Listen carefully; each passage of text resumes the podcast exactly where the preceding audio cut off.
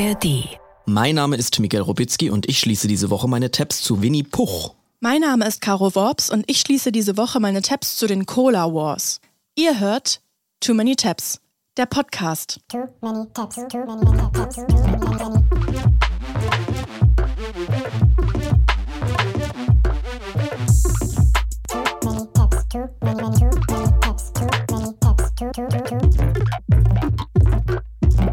Too Many Tabs, der Podcast mit zu vielen Too Tabs. Many Tabs. In der ARD Audiothek mit Der Podcast mit Miguel Robitzky und mit mir, Genau. Worps. Und wir schließen jede Woche unsere Tabs und dabei kichern wir. Hihihi.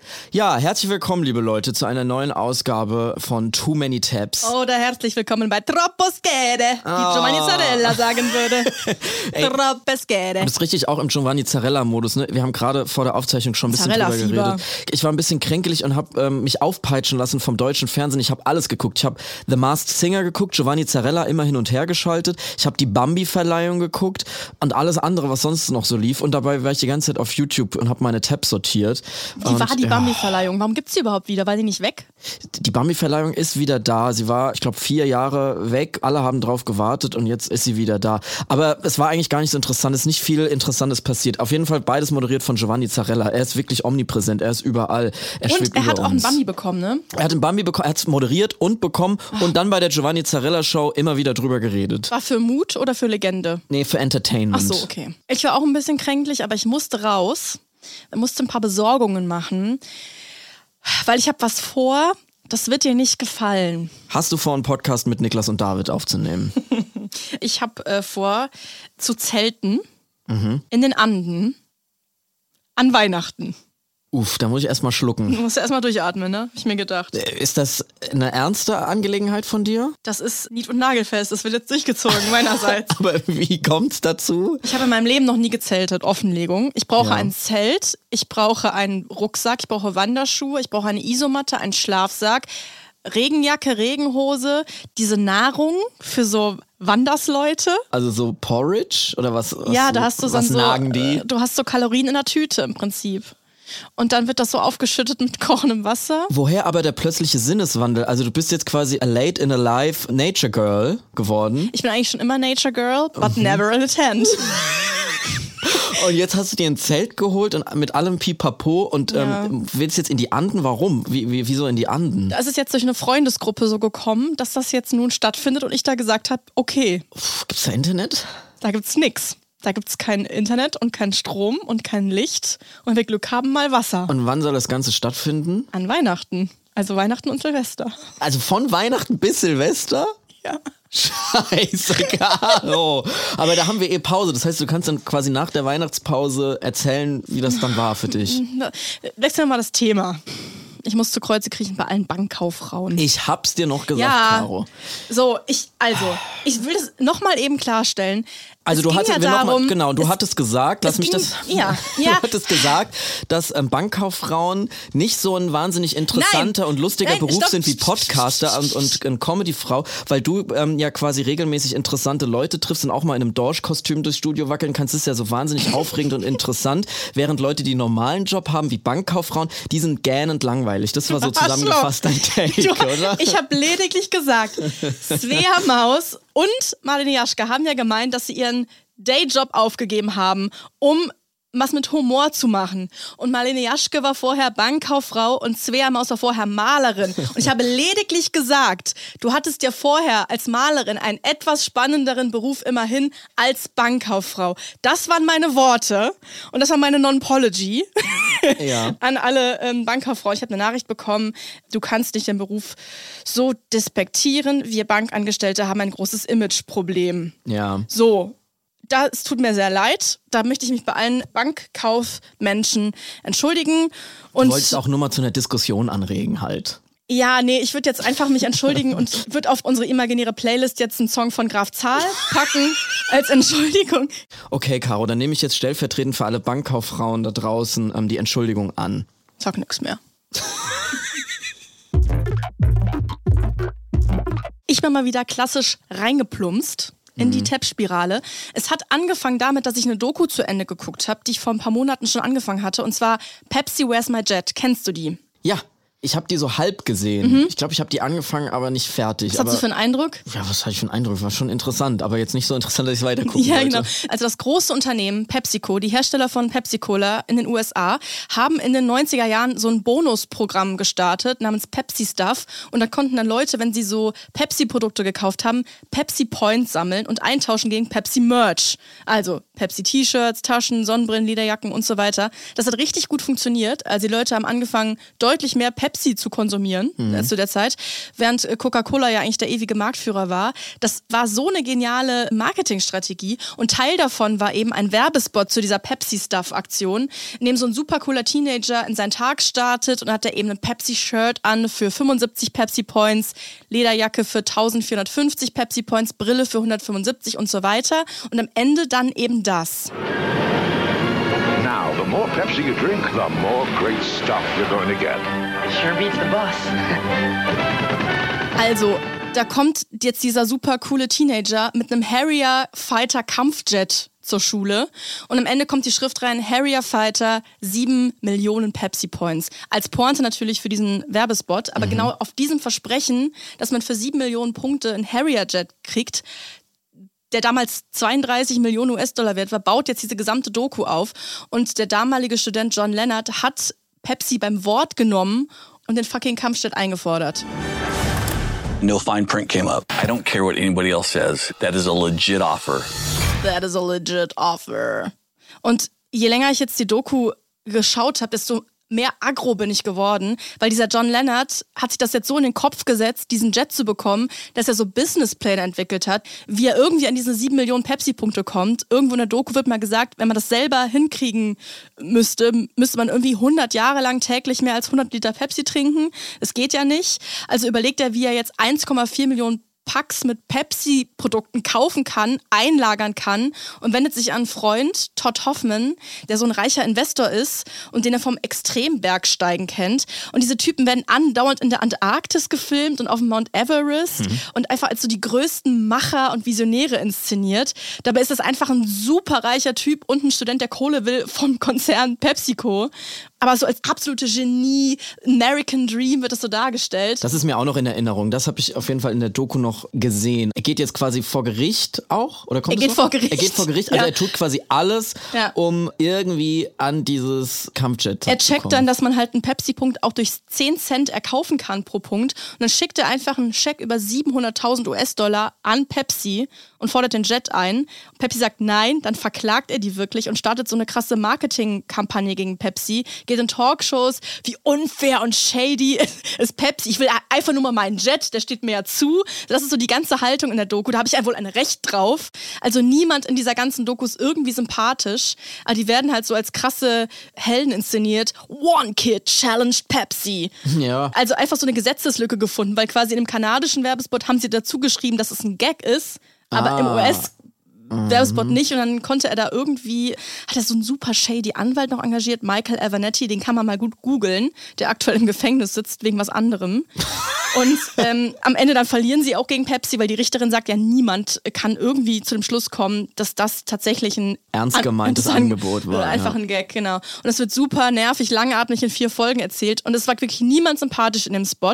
Was mich auch noch super genervt hat, ist, dass diese Typen, die Pepsi verklagt haben, sich auch noch zu eigen machen wollten, dass schon mal eine Marketingkampagne von Pepsi in den Philippinen so richtig in die Hose gegangen ist, bei der auch Menschen gestorben sind, namens Number Fieber. Und da habe ich mir das dann nochmal genauer angeguckt. Das war auch in den 90ern. Da wollte Pepsi richtig big werden auf den Philippinen. Auch äh, dort war Coca-Cola der Marktführer.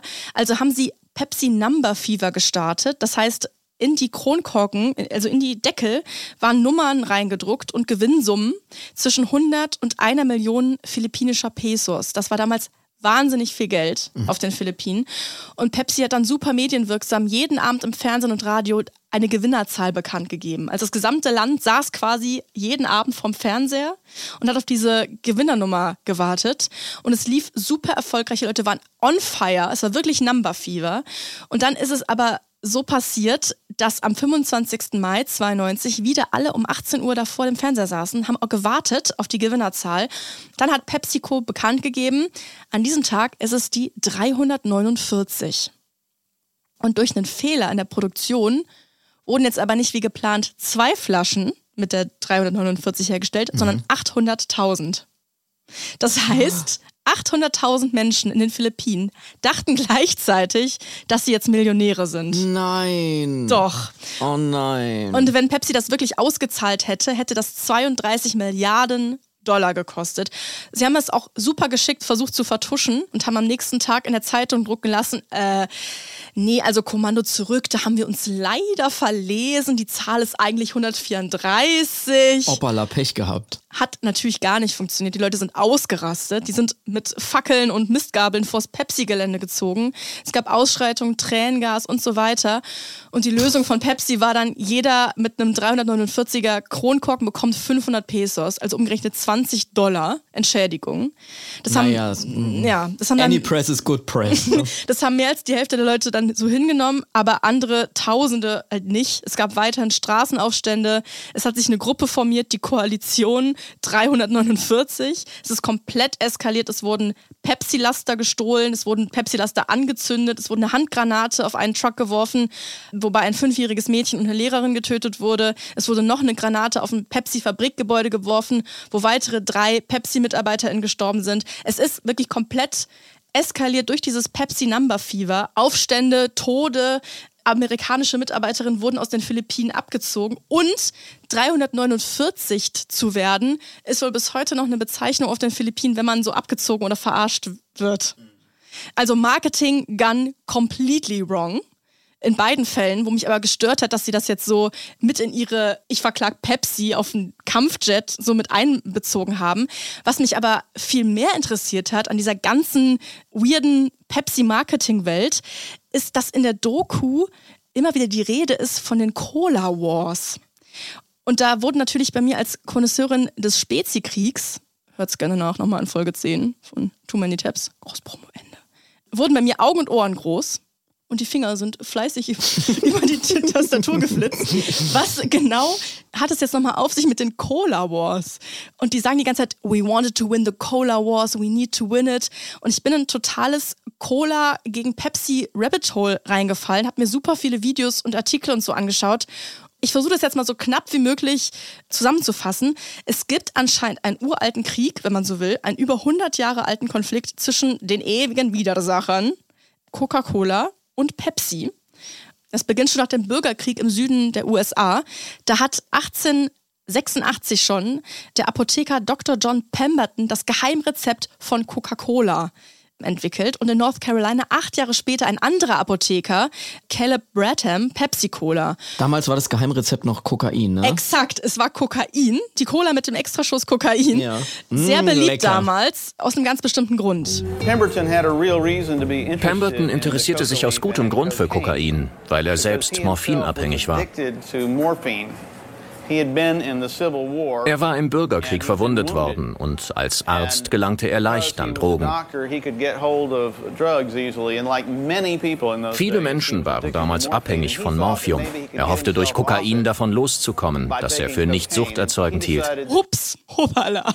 Naja. Naja, und mit Pepsi ging es dann eher schleppend los und Coca-Cola ist aber ganz schnell zum amerikanischen Nationalgetränk eigentlich geworden und zur berühmtesten Marke aller Zeiten. Und Pepsi ist immer so die große Alternative, so im Windschatten. Ja, das geblieben. hätte mich jetzt nämlich interessiert. Ist dieser Cola War, ist der mehr als reines Konkurrenzgehabe zweier Marken, die ein ähnliches Produkt Es haben? ist im Prinzip eine ewige Marketing-Schlacht. Also schon da hat quasi Pepsi gecheckt, um jetzt Coca-Cola irgendwie ans Bein zu pissen, brauchen ja total krasse Marketingstrategien und Werbungen. Pepsi hat es halt immer versucht, aber es gescheitert oft, zweimal sogar pleite gegangen und hat sich Cola sogar zum Verkauf angeboten, ist aber nie passiert. Und irgendwann hatte Pepsi aber dann doch einen Durchbruch, als sie dann angefangen haben, einfach günstiger zu sein als Coca-Cola. Deswegen hat das schnell so ein Unterschicht-Image bekommen, so ein bisschen die Underdog-Cola. Coca-Cola hat dann in den 30ern angefangen, so marketingmäßig dieses Lebensgefühl zu verkaufen. So ein bisschen das, der Beginn von so Taste the Feeling und Ja. so. Da haben sie dann nämlich einfach das so ländlich, familiär, weiß, unschuldig. Da haben sie den Weihnachtsmann neu erfunden in den Ja. Coca-Cola-Farben. Coca-Cola hat sogar aus dem Zweiten Weltkrieg eine Marketing-Opportunity gezogen. Alle US-Soldaten in der ganzen Welt sollten eine Cola kriegen. Das ist schon mal, das, das können wir gewährleisten. Es ist das Symbol für Amerika. Bald seid ihr wieder zu Hause und dann kriegt ihr eine Cola und einen Hamburger. Dann ist wieder die Welt in Ordnung. Das war so ein bisschen die Erzählung. Überall auf der Welt sind dann an Kriegsschauplätzen so Coca-Cola-Abfüllbetriebe entstanden. Und es gibt super viele Bilder von Soldaten an der Front mit Cola in der Hand. Aber nicht nur bei den Oh, ich krieg grad so Lust auf Cola. während nicht, du das pass auf, nicht, aber nicht nur bei den Amis, sondern gleichzeitig ist es auch in Deutschland bei den Nazis ein Riesending gewesen. Haben die Nazis auch Cola getrunken? Hatten- Wie ich? Oh und nein. ich war so, ich fand das so krass, weil Cola hat sich schon vor Kriegsbeginn mit den Nazis arrangiert. Da war Max Keit, Geschäftsführer von Coca-Cola Deutschland. Und es ist so krass, es gibt super viele Bilder von so Nazis mit Cola, mit Hakenkreuz im Logo. Nein. Es gibt bei den Olympischen Spielen 36, beim Marsch der Hitlerjugend, da waren überall so Coca-Cola-Trucks dabei. Nein. Ja, es gab eine Germanisierung von Coca-Cola. Es wurde, als, Oh es wurde von den Leuten als deutsch wahrgenommen. Das finde ich total krass. Parallel dazu, dass das so das Nationalgetränk war in den USA. Dank Hitler auf Plakaten und deutschen Sportler mit Cola in der Hand, war das einfach ein riesen, riesen Nazi-Ding auch. Ey, Hitler hatte sowieso, der mochte nämlich auch Disney und es gibt so Zeichnungen, also die Adolf Hitler zugeschrieben sind. Das ist, glaube ich, nicht 100% bewiesen. Aber es gibt Zeichnungen von Adolf Hitler, wo er Pinocchio und die sieben Zwerge zeichnet Oh, im ich. Mhm. Disney-Stil. Ist das nicht abgefahren, dass er si- sich mit diesen süßen Cartoon-Figuren beschäftigt hat? Jetzt noch was anderes, was vielleicht shocking ist. Nach Pearl Harbor, es gab keinen Sirupnachschub mehr aus den USA nach Deutschland. Also man konnte die Cola nicht mehr herstellen. Da hat Max Keit aus der Not heraus ein neues Getränk erfunden. Den Rest der Reste, wie er es genannt hat. Er hat irgendwie Apfelreste und Molke und Obst, wha- whatever, zusammengeschüttet. Und so ist Fanta entstanden. Crazy. Kurz für fantastisch. Oder Fantasie oder so.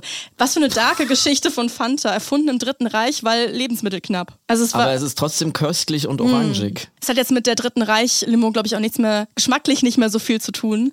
Und nach dem Krieg ist dann Cola komplett explodiert wirklich. Das meistverbreitete Einzelprodukt der Welt. Pepsi immer noch hinterher. Dann eine neue Idee in den 60ern. Neue Strategie von Pepsi. Wir machen eine Kampagne für die Babyboomer-Generation. Pepsi ist das Getränk eurer Generation. It's the Pepsi Generation. Das war super erfolgreich. Und Pepsi hat dann geschafft zu expandieren, hat im Ausland expandiert, sogar mitten im Kalten Krieg in Russland. Coca-Cola hat sich geweigert, aber Pepsi hat es mit Hilfe von Präsident Nixon geschafft, dass Khrushchev eine Pepsi in der Hand gehalten hat und sogar einen Exklusivvertrag mit der Sowjetunion hatte. Und dann hat mir zufällig in der Woche, als ich in diesem Pepsi-Rabbit Hole war, auch noch jemand aus der Zuhörerinnenschaft einen Link geschickt, Pepsi in der Sowjetunion. Und habe ich mir das auch noch angeguckt und bin in ein Zeit-Rabbit Hole gefallen. Als nämlich Pepsi auf den sowjetischen Markt kam, durften die, wie ich das verstanden habe, nicht Rubel in Dollar tauschen. Und deshalb haben sie sich auf ein Tauschgeschäft geeinigt. Pepsi darf in der Sowjetunion Cola verkaufen und im Gegenzug kriegt Pepsi einfach Unmengen an Wodka aus Russland. Plus, plus sie haben sich auch noch was anderes geeinigt, nämlich eine Kriegsflotte. Hier war ein Spiegelartikel, da steht, so wurde der Brausekonzern über Nacht zur Militärmacht mit 17 U-Booten. No way. What the fuck? Deutschland hatte damals nur 24. Plus noch drei Kriegsschiffe haben sie bekommen. Hä? Also hat einfach Pepsi im Prinzip die Sowjetunion mit entmilitarisiert. Ich finde das alles so wild, wie so Cola, einfach so ein Zuckergetränk, ständig in irgendwelchen Kriegen, irgendwelchen Weltkriegen mit Die machen hängt. Weltpolitik. Ein, ein, ein, Absolut. eine köstliche Weltpolitik. Köstliche Weltpolitik. Und der internationale Cola-Krieg geht dann nämlich auch weiter. Coca-Cola expandiert in China schneller als Pepsi. Und dann hat nämlich auch Coca-Cola in den 70ern endlich geschafft, dieses Pepsi-Generation-Dings zu kontern mit, na, Frieden. Dann haben sie nämlich einfach gesagt, es ist jetzt nicht mal das Frontgetränk Nummer eins, sondern Friedensvibes. Also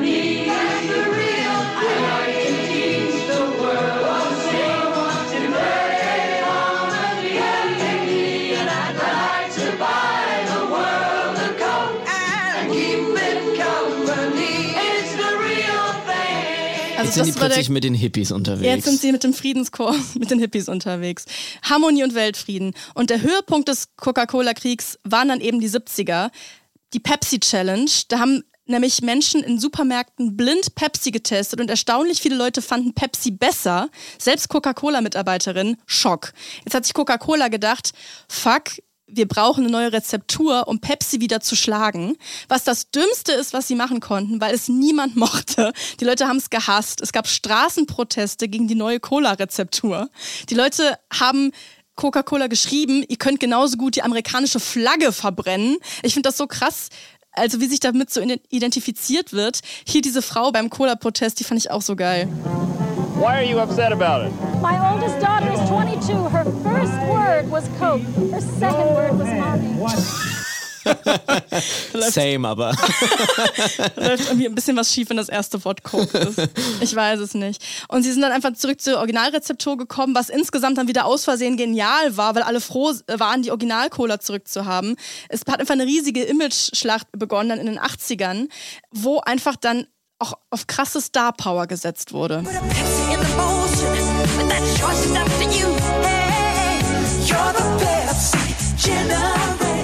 Also einfach fucking Michael Jackson in der Pepsi-Werbung. Übrigens, kleiner ähm, Seiteinschub. Wir haben eine ZuhörerInnen-Post bekommen von einer Person, die gesagt hat, dass du mich ermahnen sollst, nicht mehr so oft Michael Jackson zu erwähnen, weil sie Angst hat vor Michael Jackson nein. und auch dann immer das Licht anmachen muss. Und ich wollte jetzt nur for Wegen the record. Thriller-Video? Ich glaube einfach so Angst vor Michael Jackson allgemein. Okay. Ich wollte nur sagen, for the record, ich habe diesmal nicht Michael Jackson erwähnt. Caro hat das Thema Es tut mir so leid, es tut mir sehr leid. Aber wir gehen ist- weg, wir aber- weg von ihm. Aber er hat sich da auf jeden Fall ähm, die Haare verbrannt bei dem Werbespot Bei dem- zu bei dem Pepsi. Pepsi-Dreh? ja, hat er sich die Haare verbrannt. Ganz schlimm mit im Krankenhaus und so. Oh nein. Ja, ja. Oh nein. Aber diese Ah, ja, krassen Stars in der Pepsi-Werbung, das zieht sich ja bis heute durch. Also so über Spice Girls, Cardi B, Beyoncé, Beckham, Britney, diese Pink Gladiatoren-Werbung, One Direction, Christina Aguilera. Erinnerst du dich noch an diesen schrecklichen Spot mit Kendall Jenner, wo sie so in den Black Lives Matter-Protest reinläuft? Ja, und dann ja, das war so rettet sie so den. Tag, indem sie den Polizisten so eine, Eine Pepsi. Pepsi. Oh, so unangenehm. Das war so scheiße. Oh, das war so wrong auf so vielen Ebenen. Und Coca-Cola hat natürlich auch krasse Werbeikonen am Start bis heute, so Selena Gomez, LeBron James, Taylor Swift. Aber Pepsi ist da einfach nochmal krasser, weil die eben immer hinter Coca-Cola so hergelaufen sind in ihrem Marketingkrieg. Und diese beiden Marketingstrategien, die kannst du eigentlich dann so zusammenfassen. So Pepsi war immer der Geschmack der neuen Generation. Die haben so auf krasse Star-Power und krasse Cameos gesetzt. Und Coke wirkt irgendwie bis heute so ein bisschen so bodenständiger. Die verkaufen einfach so ein Glücksgefühl. Es ist immer Taste the Feeling, Lebensfreude, Weihnachtsmann, Eisbären, Happiness. ja, und Das so Beständigkeit und das ist so wie nach Hause kommen und das andere, Pepsi fühlt sich an wie Fremdgehen. Ja, maybe. Hat tatsächlich eine Frau in einem O-Ton gesagt, ähm, Coca-Cola ist die Ehe. Ja, genau. Also so, so Ja. fühlt sich das an. Ja, und was ich am allen einfach so krass finde, ist, es ist eigentlich es ist einfach nur Wasser, Farbstoff und Zucker, aber diese überkrass mächtigen Konzerne haben so viel Macht. Warum dieses eine Produkt einfach sich so dahin entwickelt hat, so krass identitätsstiftend und Mhm. politisch zu sein. Demokraten werden traditionell von Coca-Cola und Republikaner von Pepsi unterstützt. Also die teilen sich immer so Das ist merkwürdig, in so oder? zwei Lager. Und am Ende natürlich profitieren beide voll von diesem Cola-Krieg, weil die sich aneinander so irgendwie hochziehen. Die Dummen sind am Ende immer wir wahrscheinlich. Und damit schließe ich meine Tipps. die es doch immer am Ende kaufen und Ja. den gleichen Geschmack haben wie Adolf Und Hitler. Podcasts darüber machen. Ja. Caro, wusstest du, dass es eine Version von Winnie Pooh aus der Sowjetunion gibt? Die heißt Winnie Puch. Ich glaube, da haben wir schon mal, irgendwie sind wir darüber gestolpert, aber ich würde gerne mehr erfahren. Ja, es ist ein Tab, der tatsächlich sehr viele Themen, die du auch gerade schon behandelt hast, so ein bisschen auch mitstreift. Es geht quasi auch um große Konzerne. Es geht auch um Konzerne, die miteinander so ein bisschen in der Konkurrenz stehen und für jeweilige andere Länder eben Produktionen herstellen. Aber erstmal kurz, Winnie Pooh, muss man glaube ich nicht erklären, kennt jeder dieser liebenswürdige, honigsüchtige Bär aus dem 100-Morgenwald und seine Freunde. Kannst du sie aufzählen, Caro? Kennst du sie? Rabbit, IA, Ferkel, genau. Christopher Robin. Tigger, Kenga und Ru. Ru, genau. Also Puh der Bär. Eule. Eule. Puh der Bär ist ja eigentlich das Buch, ist ein Klassiker der britischen Kinderliteratur und ist dann weltweit kommerziell sehr wirksam als Cartoon-Version umgesetzt worden von der Walt Disney Company und äh, spätestens seitdem unsterblich gemacht. Winnie Pooh hat sogar einen eigenen Stern auf dem Hollywood Walk of Fame, was, Ja. was selbst für Disney-Figuren eine Seltenheit ist. Also ein paar haben das, aber das, da kommt nicht jeder ran. Wusstest du, dass Tiggers großes Abenteuer mein erster Kinofilm war? Auch mein erster Kinofilm. Und ich habe dann geheult, Ja. als dann Oh, Tigger am Ende zu seiner Familie dann zurückkehrt. Ja. Oh. das ist so traurig. Tiggers großes Abenteuer. Warte, jetzt muss ich kurz lachen, weil wir. Weil wir jemanden kennen, der hat da drin gebumst. In, Also, Aber ganz kurz, ich will dazu sagen, in einem leeren Kino, wo keine anderen Kinder waren. Genau, in der Vormittagsvorstellung, als die Kinder alle im Kindergarten waren. Liebe Grüße. Ich Liebe habe Grüße. Ähm, dazu jetzt eben Tabs aufgemacht und erste What the fuck Moment, den ich hatte, war, dass Christopher Robin eine echte Person ist, die es wirklich gab. Es ist nämlich so, dass der Autor von Puderbär eigentlich, jetzt? Ja, der war eigentlich Autor für Satire-Magazine zunächst und wollte sich nach dem Ersten Weltkrieg umorientieren und hat dann angefangen, eben Kinderbücher zu schreiben.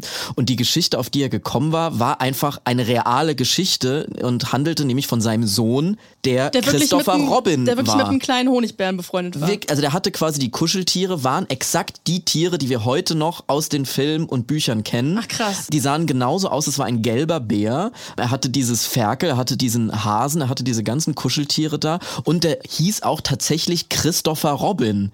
Was kompletter Wahnsinn ist, weil dieser Christopher Robin eben ein Leben lang im Erwachsenenalter damit rumgelaufen ist, dass er eben jener prominenter Christopher Robin ist, der über die Bücher natürlich zu einer Bekanntheit gelangt ist. Also Mhm. ist quasi so ein bisschen wie InfluencerInnen Eltern, die ihre Kinder auf Instagram präsentieren, nur halt Und literarisch und deren Kuscheltiere. und er hat es gehasst, er hat Winnie Pooh gehasst deshalb Oh tatsächlich und ist ähm, Aber haben die Leute das gecheckt so auf der Straße? die haben das gecheckt, Robin? weil er von seinen Eltern damit auch vermarktet wurde. Also er wurde Ah. quasi fotografiert und in die Presse gesetzt mit seinen Kuscheltieren, shit. um eben diese Bücher zu vermarkten. Die Kuscheltiere kann man übrigens heute in einer New Yorker Bibliothek sehen. Also die echten, Mhm. alle, alle echten Kuscheltiere, die stehen da.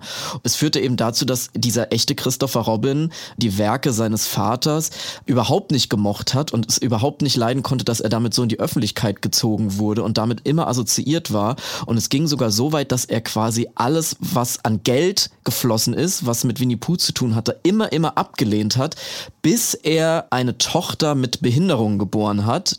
Der echte Christopher Robin war mit seiner Cousine verheiratet und die haben ein Kind bekommen, was behindert zur Welt gekommen ist.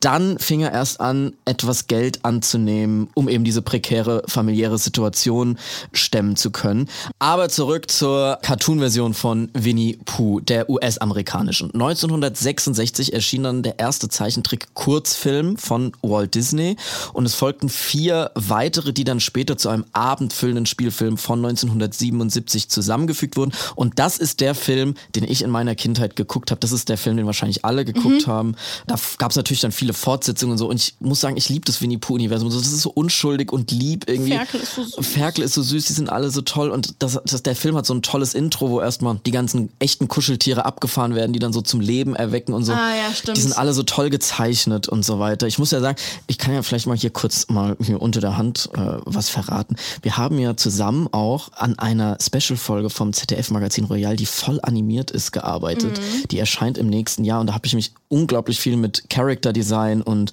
Animation auseinandergesetzt, weil ich dafür auch ganz viele Figuren gezeichnet habe. Und gerade. Figuren, die dann auch animiert zum Leben erwachen. Aber dazu dann irgendwann an anderer Stelle mehr. Das war nur so ein kleiner Teaser. Da reden wir wann anders nochmal genauer drüber. Es ist jetzt jedenfalls so, dass in der Sowjetunion keine US-amerikanischen Filme im Fernsehen gezeigt wurden.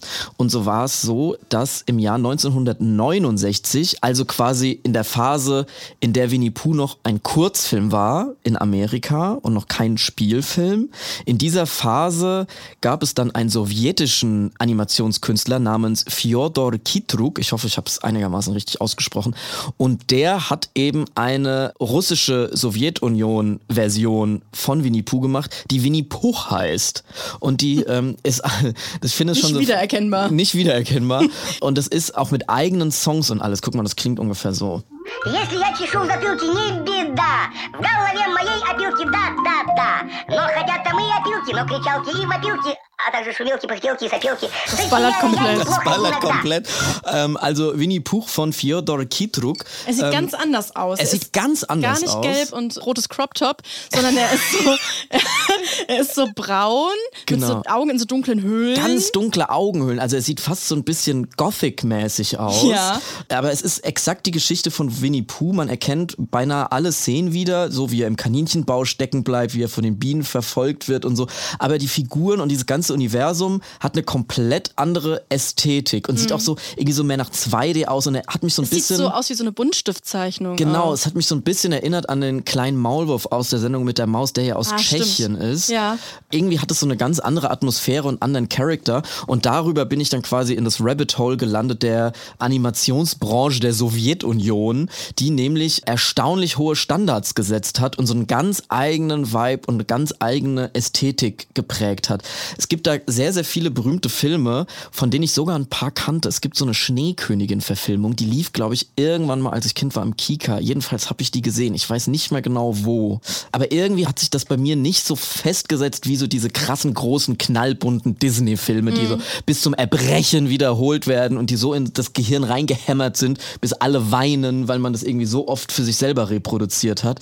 Also ich fand es eine sehr interessante Bubble, in die ich da so vorgedrungen bin. Da gibt es sehr viele Video-Essays zu. Jedenfalls ist Winnie Puch in Russland huge gewesen, weil eben die damalige Sowjetunion keine Filme aus den USA gezeigt hat. Allerdings gibt es nur drei Teile von Winnie Puch, weil sie das Ganze gedreht haben ohne Rechteklärung. Und dann haben die Erben Oh, oh. von A.A. Milne, also der Autor von Puh dem Bären, haben sich eben beschwert und dann wurde das Ganze eingestellt. Ich habe ein Interview gefunden mit Mila Kunis, die ja ukrainische Wurzeln hat, die Schauspielerin aus den USA. Und sie hat als Kind eben auch Winnie Puch gesehen und anhand von ihren Schilderungen kann man so ein bisschen abschätzen, wie groß das da war. So ask your husband this. this is a little embarrassing, but I think okay, whatever. I was talking to Ashton um, eight, nine years ago, and we were talking about Win- Winnie the Pooh, and I go, it's amazing that they created Winnie the Pooh in Russia, Yeah. and then. You guys picked it up here, like what? An, and he went, Russia didn't God. create Winnie the Pooh, and I was like, Yeah, yeah, no, we did, we did, we had Winnie Pooh. Also sie dachte, dass Winnie Puch eben eine russische Erfindung ist und die USA das kopiert habe. Also so groß ist das da irgendwie. Okay. Nach dem Zerfall der Sowjetunion 1991 haben dann russische Sender angefangen, auch US-amerikanische Filme wie den Original Winnie the Pooh aus den USA zu zeigen, den wir alle kennen. Aber Winnie Puch wurde da dann zu einem Klassiker und einem Symbol dafür, wie viel besser die eigenen KünstlerInnen im eigenen Land sind gegenüber den flachen US-amerikanischen Die haben Produktionen. Winnie the Pooh gesehen und gedacht, what the fuck, was ist das für ein scheiß gelber Bär? Wirklich, der muss braun sein und Immer dunkle Augenhöhlen. Ja. Honig, Honig. Also, was ganz interessant ist, es gibt wirklich eine Reihe von Filmen, die in Russland einfach nachproduziert wurden, mit einem ganz eigenen Flair. Es gibt eine Dschungelbuchverfilmung, es gibt Cinderella, es gibt die Echt? Kleine Meerjungfrau. Es gibt da eine ganze Bandbreite an Material, was man sich angucken kann. Ich habe da sehr, sehr viele Essays zugesehen von so Sowjet-Animationsklassikern, die sich wirklich auch mal lohnen anzuschauen, weil es eben auch mal was anderes zwischendurch ist, weil wir ja dann doch sehr US-amerikanisch geprägt sind oft. Und es ist mal erfrischend, da auch andere Sachen zu sehen. Da gibt's auch echt psychedelische Filme, die auch nicht für Kinder gemacht sind. Jetzt erstmal eine Cola, ne? Jetzt erstmal eine Cola. ich habe da schöne Stunden mit verbracht, kann ich nur empfehlen, aber für heute schließe ich die Tabs dazu und ähm, trinke eine Cola. Wenn ihr zu Hause offene Tabs habt und solche Rabbit Holes, in die ihr euch eingebuddelt habt, dann schickt die uns doch gerne. Miguel, an welche E-Mail-Adresse? Too many tabs at ndr.de. Und wo können die Leute sich noch hinwenden? An unsere Social Media Kanäle, da heißt du at Caro Worps und ich at Miguel R aus A. Schreibt uns da, folgt uns gerne rein, bewertet unseren Podcast ganz gerne gut bis sehr gut. Das hilft uns weiter. Und jetzt gibt's noch eine Cross-Promo. NDR Cross-Promo, Cross-Promo, Cross-Promo. Heute wollen wir euch einen richtig guten und relevanten Podcast ans Herz legen, nämlich Barbecue. Das ist der Black Brown Queere Podcast von Cosmo. Und die beiden Hosts, Dominik Jaleo und Suher Jasmati, sprechen mit ihrem nicht weißen und queeren Blickwinkel über Themen, die die Welt oder die beiden interessiert. Lass uns mal reinhören. In einer Folge sprechen wir zum Beispiel darüber, wie es ist, queer zu sein und im Rollstuhl zu sitzen. Und wie werden eigentlich Lesben und Schwule im Fernsehen dargestellt? Ist das cool oder eigentlich ein Griff in die Klischeekiste? Warum gehen so einige schwule und bisexuelle Männer immer wieder in dunkle Ecken in öffentlichen Parks, um dort Sex zu haben? Sind solche Cruising Areas vielleicht sogar wichtig und safer Spaces für manche? Darüber und vieles mehr sprechen wir und haben natürlich immer eine Gästin oder einen Gast dabei. Na, habt ihr Bock auf Barbecue? Der Black Brown Queere Podcast von Cosmo. Wir freuen uns auf euch. Ich kann euch den Podcast auf jeden Fall empfehlen, weil ich auch selber da immer mal wieder reinhöre. Geht da auf jeden Fall mal in die ARD Audiothek oder überall dahin, wo es sonst Podcasts gibt und hört euch das an. Cross-Promo Ende. Grüße. Too Many Tabs ist eine Produktion von TRZ Media im Auftrag des NDR. Wir sind eure ModeratorInnen, Miguel Robitzky und Caroline Worps. Producerin Henny Koch. Ausführender Produzent TRZ Robin Drömer. Ausführende Produzentin NDR Johanna Leuschen. Redaktion NDR Kira Drössler und Annemareike Teschner. Musik Joel Delato. Neue Folgen gibt es immer mittwochs in der ARD Audiothek und überall da, wo es Podcasts gibt.